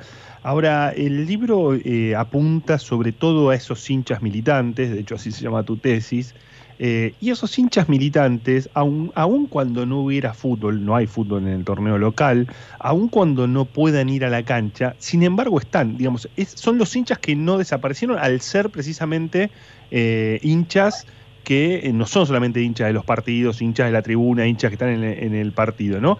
¿Lo viste ese fenómeno en estos seis meses? Sí, yo siento que como que hay como una necesidad de los hinchas, particularmente de los que de los que llamamos hinchas militantes, esos que adquieren algún tipo de compromiso con diferentes formalidades, con diferentes particularidades, digamos, en cada club, hay como una necesidad de expresarse. Creo que lo vimos muy claramente, por ejemplo, en, cuando participaron en cada uno de sus clubes, o al margen de sus clubes, pero participaron de toda la, ayuda social que implicó eh, la, pandemia o cuando participan en los festejos por los aniversarios de su club, ¿no? Este, y, y, además me parece en algunas otras cuestiones donde también está lo, más puramente futbolístico, pero lo que hay es una necesidad de, compromiso ¿no? y de hacerse visibles, que en realidad tiene que ver, digamos, quizás se potencia ahora por, por la pandemia, eh, pero además digo, lo que me parece es que es una tradición del fútbol argentino, ¿no? En ese sentido yo en la tesis recupero un poco eh, dos lógicas. Una lógica que es la lógica de los trabajos de Julio Friember de todo el siglo pasado, que muestra cómo los hinchas siempre se consideraron parte del espectáculo. Acá en tu pregunta hay algo más que el espectáculo, está, está clarísimo, ¿no? Pero bueno, parte del espectáculo futbolístico siempre se consideraron como que inciden en él también.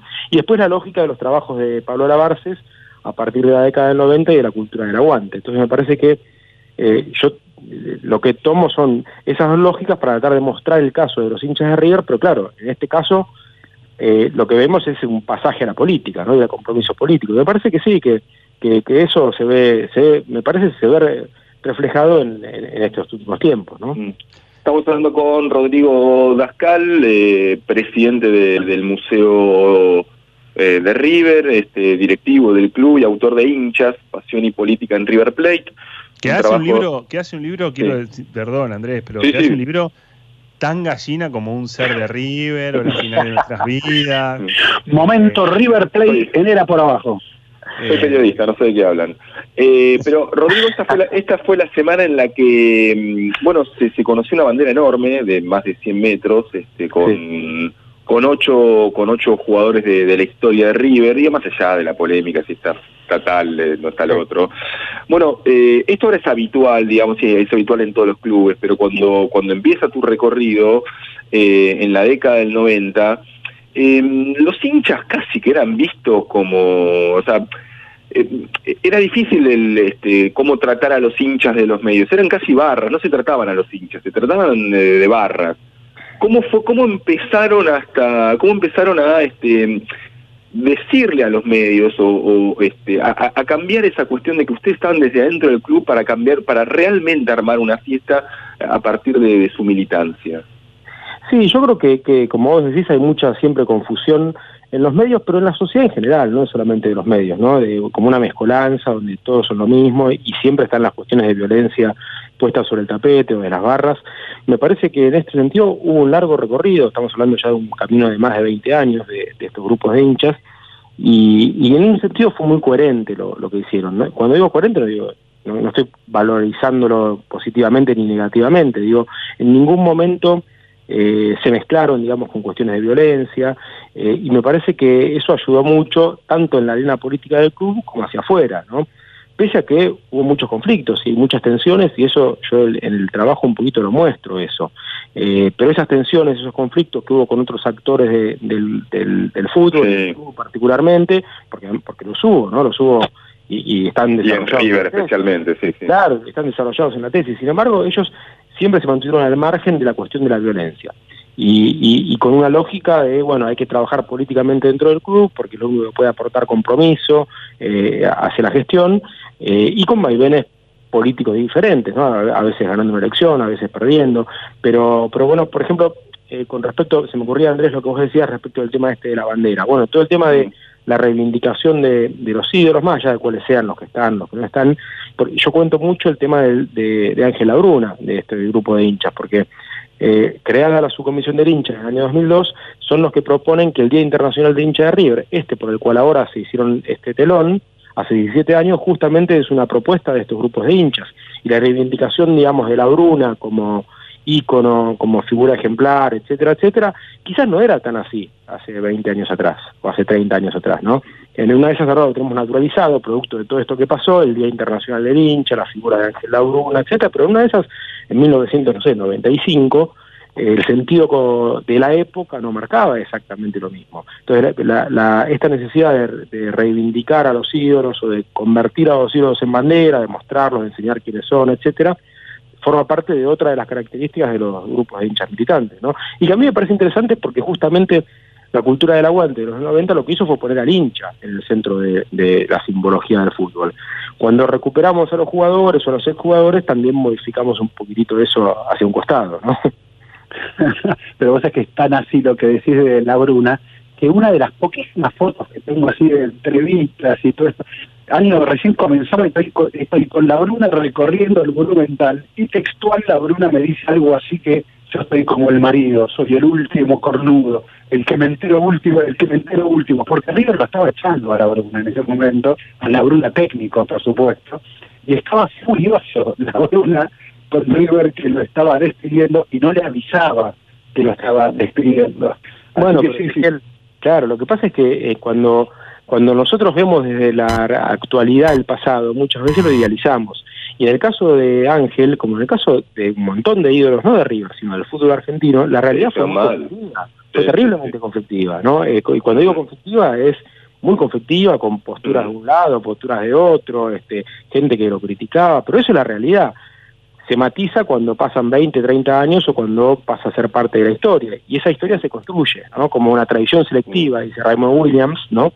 Eh, que, digamos, en la cultura creamos una tradición, la ponemos, la enaltecemos y generalmente vemos algunas cosas de tradición y otras no las vemos. Lo que no quiere decir que no sean reales esas cosas que vemos. Claro, claro, claro. Es, muchas veces lo que está es contada esa tradición selectiva. Me parece que, que bueno, eh, los hinchas de River, estos grupos de eh, crearon y la crearon en, con base firme la figura de la Bruna, pero fue una creación en el 2003 eh, a partir de estos grupos, de, estos tres grupos de hinchas militantes que hicieron sus agrupaciones de hinchas y después hicieron una agrupación política, ¿no? Sí, sí, sí. La pregunta de la Bruna te la hice porque lo mencionaste y, y tuve ese recuerdo. Sí. Pero, pero lo que te quería preguntar también estaba más vinculado con la primera pregunta que te hice, que tenía que ver con este eh, encasillamiento que se hace a veces de englobar el hincha como barra o englobar al joven como, eh, como no sé, como algo que no, no está bien, ¿no? Eh, ya sea en la política o en el club de fútbol.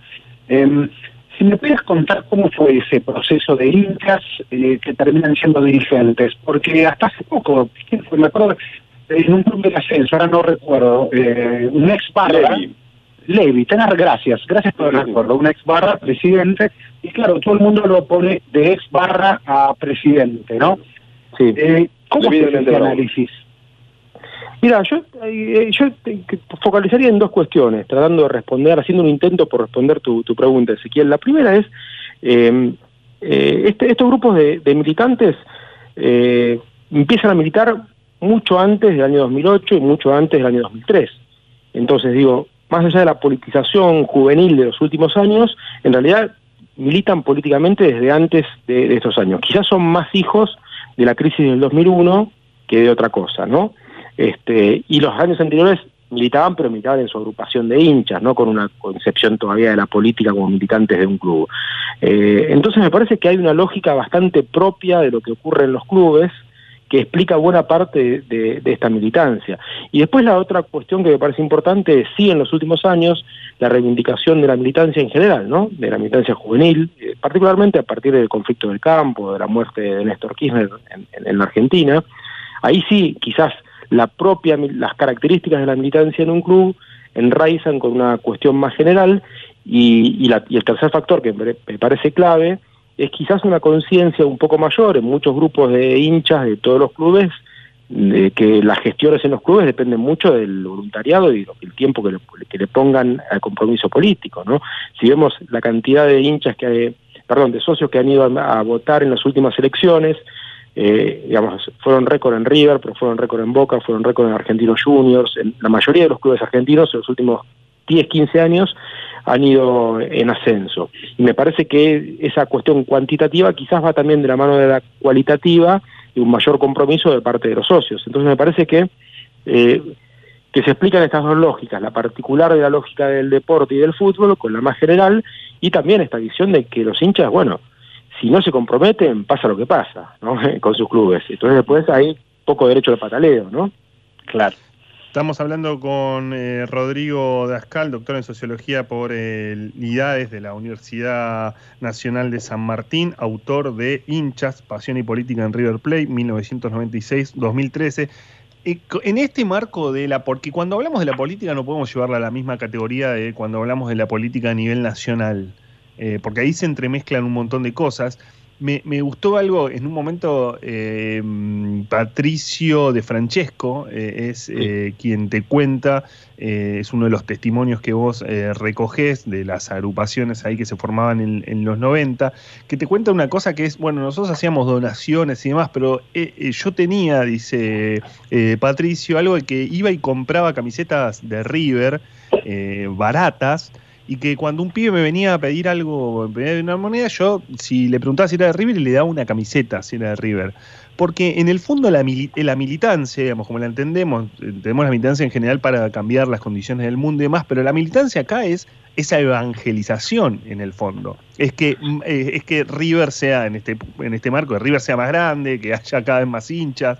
Es, es, es algo así. Sí, mira, lo que vos contás, además diste con la clave en una de las palabras que me parece que grafica mucho la intención, que no quiere decir que todos los actos benéficos que, que estos hinchas realizan se hacen porque creen realmente en esos actos de beneficencia, que fueron muchos y siguen siendo muchos todavía, y obviamente los realizan sobre eh, gente y personas que no les preguntan si son hinchas de River o de Boca, no importa, van a un lugar y lo realizan. Ahora, de la mano de, de- de esa acción social en la cual creen, siempre está, desde el principio hasta el final, incluir ¿no? la evangelización riverplatense, ¿no? Entonces, si el chico que o la chica que se acerca es hincha de boca, es un beso, una caricia, jugamos con vos también, pero bueno, hacete hincha de River, querés una camiseta de River, querés, eh, ¿no? Y eso forma parte, me parece, de justamente de la lógica este, tribal, ¿no? Eh, que es la que los mueve, y que en este caso va unada con la, con la cuestión social, ¿no? Porque, repito, no es que realizan acciones sociales para convertir a gente en hincha de River, no, realizan acciones sociales porque las creen, ahora al mismo tiempo, si las pueden hacer hincha de River o pueden mostrarse como River Platenses, eh, felices de la vida, ¿no? Pero sí, sí, sí, eso que vos contás, digamos, al mismo tiempo que realizan, eh, no sé, una comida en un comedor o en algún lugar, siempre van con este, con, con merchandising platense, con remeras, con todo lo que se pueda conseguir, y muchas veces donadas, cosas eh, digamos que se juntan con, eh, con, eh, con, el tiempo para poder donarlas. Pero bueno, tiene que ver con esta lógica ¿no? de aunar estas dos cuestiones, la acción política, la acción social y la pasión por un club, ¿no? Y, y, la pasión por el club y la militancia por un club en tiempos de, de, pandemia, digo, vos sos dirigente del club, digo, tampoco te quiero hacer una pregunta que, que, no sepas o que no estés en condiciones de responder. Eh, la, información que se tiene, pero sin estadísticas, o al menos yo no las conozco, que una enorme mayoría de socios siguen pagando su cuota. a cambio de, bueno, de, pertenecer, de ayudar al club, más allá de que es un momento de la economía este, eh, de a pie, bueno, realmente este, bajísima. Eh, te quería preguntar eso, digamos, si sabes cuánta cantidad de gente eh, de masa societaria de River sigue pagando su cuota en estos meses y qué lectura haces de eso. Sí, no tengo el dato exacto, pero es tal cual vos decís, fue muy baja la, mora, eh, bajísima la mora en River y, en, la mayoría de los clubes argentinos, y mi lectura tiene que ver con justamente eh, qué es un club, ¿no? A diferencia de una empresa comercial o a diferencia de un servicio por el cual uno firma un contrato y paga por ese servicio, y si ese servicio no está más, dejo de pagar. Bueno, a diferencia de eso hay un montón de motivaciones, centralmente una motivación de pertenencia, pasional, y digo pasional en los clubes de fútbol, pero en un club de barrio también hay un sentido de pertenencia para pagar la cuota del club de barrio, aunque no esté el fútbol de por medio, ¿no? Entonces esa pertenencia tiene diversas motivaciones que no que son parte de la, fuerza de los lazos débiles no son los lazos que no tienen que ver con la religión ni con la raza ni con nada de eso sino con eh, justamente un sentido de pertenencia. Y me parece que el, hincha y el socio particularmente de los clubes en este momento sabe que es clave eh, hubo una apelación de la dirigencia de los clubes al pago de la cuota y sabe que es clave que, los ingresos de los clubes han caído y que la cuota es una parte importante seguramente no la parte principal del ingreso de un club, eh, por cómo se ha organizado digamos, el negocio del fútbol en términos justamente de negocio, pero es, importantísimo. Entonces, me parece que hay una conciencia grande en los socios de eso. Eh, habría que verificarlo con alguna cosa más estadística quizás, pero eh, es lo que yo siento, ¿no? que ocurre con los socios de River y creo que con los socios en general. Me parece que, que en, este, en este caso hay una generalidad en los clubes. Ah, sí, sí, para, Andrés, Andrés, para que me quedó una última, una, me dejó picando una última pregunta.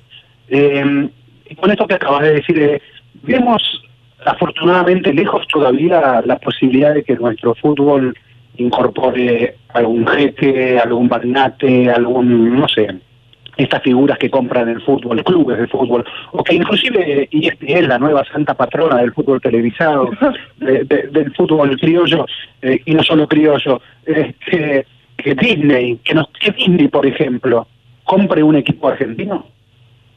Si lo veo posible. Sí. ¿Cómo lo ves? Yo no, absolutamente, por suerte, como dijiste vos, lo veo muy lejano. Sí veo la convivencia de, dos modelos generales, el modelo de asociación civil, que es el que, que, el, tradicional del fútbol argentino, y también el modelo de asociación civil con gerenciamiento del fútbol, ¿no? Me parece que ese sí podría ser posible, sabemos que hay muchos casos que hay, en, sobre todo en la división del ascenso, hay muchos, entonces yo, digamos, sociológicamente diría, hasta podemos decir que es un segundo modelo, ¿no? que no rompe con el modelo de asociación civil, pero existe, ¿no? Eh, la verdad, hay un montón de clubes que no tienen la potencialidad en términos de capital social que nos gustaría que tengan, porque tienen el fútbol gerenciado y están enfocados en el gerenciamiento del fútbol. Eh, diría que podrían podríamos decir que quizás conviven esos dos modelos, pero veo muy lejano la posibilidad de, que venga una empresa y cualquiera sea, Disney o, un jeque árabe o ruso o lo que sea, este, o israelí, y compre compre un, un, equipo argentino. Por suerte, ¿no? Esto es mi opinión personal y bueno, no, no descubro nada diciendo eso, pero en este momento yo lo veo absolutamente lejano. Digo, eh, eh, venimos de la experiencia de los 90, venimos de la experiencia de los cuatro años de macrismo, en el cual tampoco eso ocurrió pese a las intenciones. Eh, me parece que con todos sus defectos y sus falencias este, y sus virtudes, la dirigencia de los clubes argentinos, del club argentino todavía defiende el modelo tradicional. ¿no? Rodrigo, Rodrigo Bascal, autor de, de Hinchas, Pasión y Política en River Plate un libro muy recomendable, eh, directivo también del club y, director del museo. Bueno, muchas gracias por esta charla, buenas noches. Eh, nos vemos este, en el parque, tal vez en Bueno, unos días. bueno, bueno, nos vemos en el Parque Savera con vos, Andrés. Y, y muchísimas gracias a ustedes. Saludos, No muchachos. se, atrevieron, a- no se atrevieron a decirnos nos vemos en la Centenario, ¿eh? En la Centenario Alta. Me encantaría, No, no, pero, pero no se puede estos días. En el Parque Savera, o yo diría así, en, en un barcito que por ahora está cerrado, pero que en algún momento abrirá acá en Savera, por ahí nos veremos. Bueno, muchísimas gracias, muchachos. Abrazo. Chao, chao. Hasta luego. Era por abajo. Todo sobre el deporte local, nacional e internacional. En la radio de tu ciudad.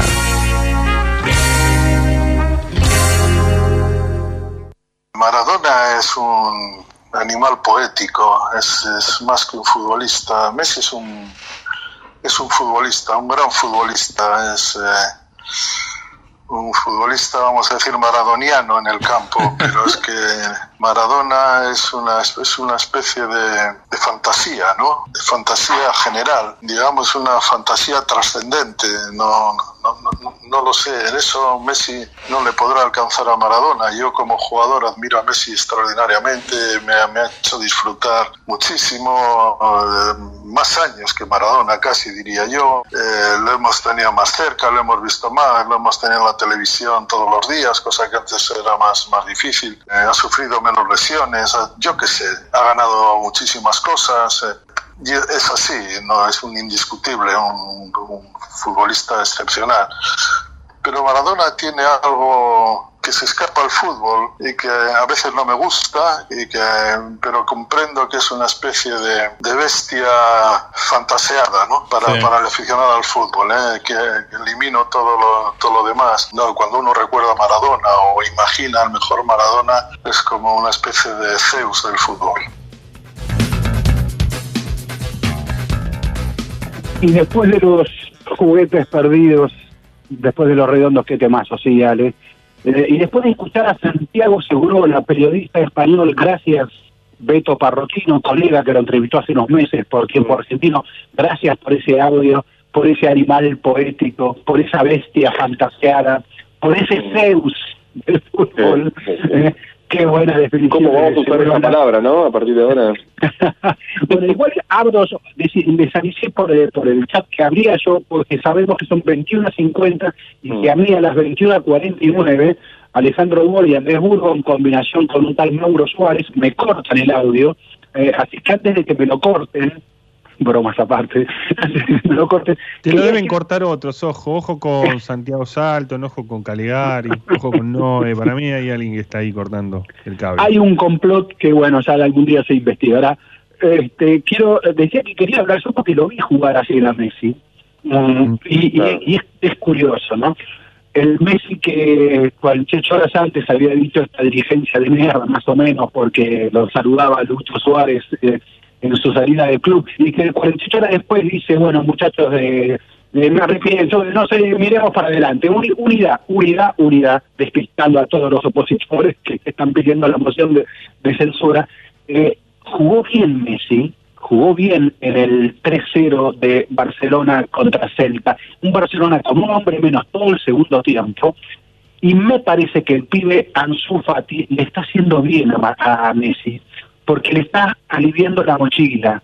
Messi ve que hay otro que puede hacer goles, que hay otro que está haciendo cositas, y, y entonces si- tarda en engancharse, como le sucedió en los dos partidos, no importa, ya se va a enganchar, y se terminó enganchando, y terminó jugando bien Messi, terminó siendo la bandera del, del equipo en el segundo tiempo, con uno menos, un técnico supuestamente defensivo, o más defensivo que el anterior, Setién, eh, que con uno menos hizo dos cambios ofensivos y Barcelona con uno menos terminó dominando y bien. Y entonces todos aquellos que decían que Barcelona año en transición están ahora preguntándose si, después del sorteo del Champions que hemos conocido hoy, si Barcelona acaso no podría aspirar en lo que pensaban que era un año en transición a buscar la Champions. Sabemos que el fútbol es un mundo un poco exagerado también, ¿no? Sí, do- dos cosas. eh, no quiero pi- pisar a Andrés porque si escuchamos No, a. Segurola, además de porque Beto, nuestro querido Beto Parrotino, lo entrevistó y le sacó esta gran respuesta, fue porque Andrés la, la rescató esta semana. Pero mm, eh, dos cosas muy cortitas de esto que decís, eh, Ezequiel. Una, la medida todavía es España, con lo cual es muy difícil pensarlo en Europa y sabemos que el problema del Barcelona es Europa, más allá de que la última liga también la pierde sobre el final, eh, pero eh, la, la- la medida hasta acá viene siendo eh, la Liga Española. ¿no? Eh, el otro día el Celta fue, bueno, un rival que no terminó nunca de complicarle las cosas al Barcelona y lo que hay que ver es qué le va a pasar en Europa, ¿no? Cuando tenga que además jugar en una zona con la Juventus de Ronaldo. Eso es un lado. Y por otro lado, ¿sabes qué? Yo tuve una sensación que es que me gustó más el Barcelona como equipo, cosa que me sorprendió porque uno no esperaba demasiado de, de Koeman en esta altura, a esta altura, que el propio Messi como jugador individual. Y yo no sé si eso no está bien, digamos que sea, ¿no? Bueno, a ver, si me lo preguntas a mí, sí, yo creo que sí, claro que está bien. Me parece Claro que justamente, sí, sí, sí. justamente eh, lo que en Argentina y Barcelona se plantean muchas veces es cómo no depender tanto de, Messi. Claro, es muy difícil no depender del número uno del mundo en tantos largos años. Pero bueno, hay que planteárselo. ¿Cómo funciona si Messi, como puede suceder y como ha sucedido, no está en su mejor tarde? O está muy anulado o lo que fuere. O cómo Messi sirve para distraer. Porque el Messi actual está distrayendo mucho. Claro, todos los rivales en la costumbre se van con él y, bueno, y van dejando espacios, van dejando agujeros. Y bueno, ahí están los compañeros para aprovecharlo. Y la primera, y la primera, una cosita más, Andrés, la primera imagen que yo tengo de él, gol contra Villarreal, eh, cuando vuelve el debut del Barcelona de le, Jordi Alba, centro atrás, y, y ¿qué era lo que todos esperábamos? Era Messi el que definía. No, Messi está unos segundos tarde, ¿eh? está llegando tarde a esa pelota, y es impresionante el descaro con el que entra Ansu Fati, y toma él esa pelota y define de primera. Gol, no había discusión. Yo no sé si hasta Neymar se hubiese animado a eso, porque Messi venía esperando esa pelota, llegaba un poco tarde, pero la venía esperando. El pibe que está por cumplir ahora, a fin de octubre, cumple 18, todavía no puede recibir el premio al mejor jugador del partido. ¿Por qué? Porque lo pise una cervecera, Budweiser, y entonces el pibe no tiene 18, es menor de edad, bueno, se está cumpliendo. Una curiosidad más, un, pibe, un pibe que ya cambió tres veces de representante, digámoslo, y que ya está en manos de Jorge Méndez, el portugués que tiene a quién, a Cristiano Ronaldo. Después Sí, de uno- de Rodrigo Messi. Sí, sí, sí, sí, tal cual. Tampoco le hace mucho favor cuando dicen que es el heredero de Messi. Pero bueno, un Messi que, que va a estar acá la, el- el- la semana que viene, en, en- en los próximos días, este, para, para un comienzo que, pese a todo lo que uno pensaba, este, un comienzo de eliminatorias, aparentemente, bueno, va a comenzar en tiempo, en forma y va a ser estas, estas eliminatorias este, eternas de 18 fechas, con jugadores viajando de un continente a otro, tratando de no romper la burbuja. Sí, hoy hubo una reunión en Conmebol virtual también para ir definiendo más aspectos de, de esta situación. Tengo entendido que hay clubes europeos todavía enojados porque justamente, a ver, Messi tiene clásico con Real Madrid, partido con Juventus, eh, entonces este no son los únicos, no es el único, obviamente, y, y enojados y preocupados, aparte porque saben que vienen a una, los jugadores vienen a una región en la que, bueno, el, el COVID está no solo afectando a un presidente de Estados Unidos, sino a muchos ciudadanos latinoamericanos. Sí. Sí, que no, no escapa igual la situación de lo que recién contábamos que está atravesando Europa, pero la verdad es que es impensable. Es, es más allá de que queda, va a jugar el próximo jueves en la bombonera, la selección argentina Mm. frente a Ecuador, le va a tocar después el martes en Bolivia. No me imagino jugadores de Europa, de Estados Unidos, de México viajando a Sudamérica. Me Mm. parece un nivel de excepción que no lo ha tenido ninguna otra actividad, porque no, no, hay, no hay en el mundo ninguna otra actividad que haya mo- movido, eh, eh, eh, en este caso por ruta aérea, eh, gente, ¿no? Este, trabajadores, para, para llamarlo de alguna manera. Bueno, mañana se juega un amistoso, eh, gimnasia juega con Independiente, me, me afunda Facundo H. Y gimnasia tiene un jugador con, con positivo, que es Contín. Este, Y los clubes quieren jugar igual y van a jugar, y es un amistoso este, sin necesidad. Me parece ahí como que los clubes ya este, dijeron, bueno, empecemos a jugar. Y bueno, aparentemente se están preparando para un inminente comienzo de, de la Superliga, a pesar de que hoy tuvimos 15.000 casos de, de nuevos contagios. Sí, y sabemos que el Diego es el Diego pero es cierto que, claro, Contín dio positivo y Contín está en esa imagen, esa fotografía que ahora se viralizó ahí saludando Lo a hizo para el Diego. lunes a Diego porque no tiene síntomas eh, y porque, bueno, no, no, no es considerado un contacto, un contacto estrecho tampoco. Sí, sí, llegó en una combi, ¿no? En- con, con mucha gente dentro de la combi también. Digo, creo que ese partido no fue una buena imagen exactamente. Si se quiere decir que hay un protocolo en el fútbol argentino para la vuelta del fútbol argentino. ¿eh? Dejó imágenes preocupantes. Varias, ¿no? Porque la de Gallardo eh, quejándose del barbijo, más allá de que eh, lo, lo decía por la conferencia de prensa, no tanto por lo que quiso decir Gallardo para mí, sino porque lo que se terminó viralizando es que eh, parecía que él protestaba contra el barbijo, entonces termina y eh, Diego va todo cubierto, pero a la vez se abraza con Tinelli. Digo, no son imágenes que en esta, a esta altura estén muy buenas. Diego no va mañana al, al amistoso, al menos este, ahí se, se va a proteger. Andrés Eh, es ¿Ese quién fue? ¿no? Murs, ¿no? Lo desenchufaron. lo Claro, es, es que es- es- para mí es esa teoría. Hay, hay que hacer una, una encuesta en Twitter. eh, ¿Qué, qué es lo que ocurre? Para mí es que se cortan las dos horas. Sí, sí, yo también co- coincido, coincido, porque justo es y 59 es, este, hay que llamarlo a las debería 20. revisar, debería revisar Sí. eh, cuál es este su abono de telefónico, Murs. Sí, hay que llamarlo a las 20.01. Bueno, eh, hasta, hasta el debut de la selección argentina. Dale, claro, este, ya con ya sabremos si efectivamente Messi está en la Argentina o no. Seba González en la operación, Mauro Suárez en la coordinación, Rodrigo Calegari, Santi Salton, Noé Funcheira, Andrés, hasta el próximo viernes. Nos vemos el viernes.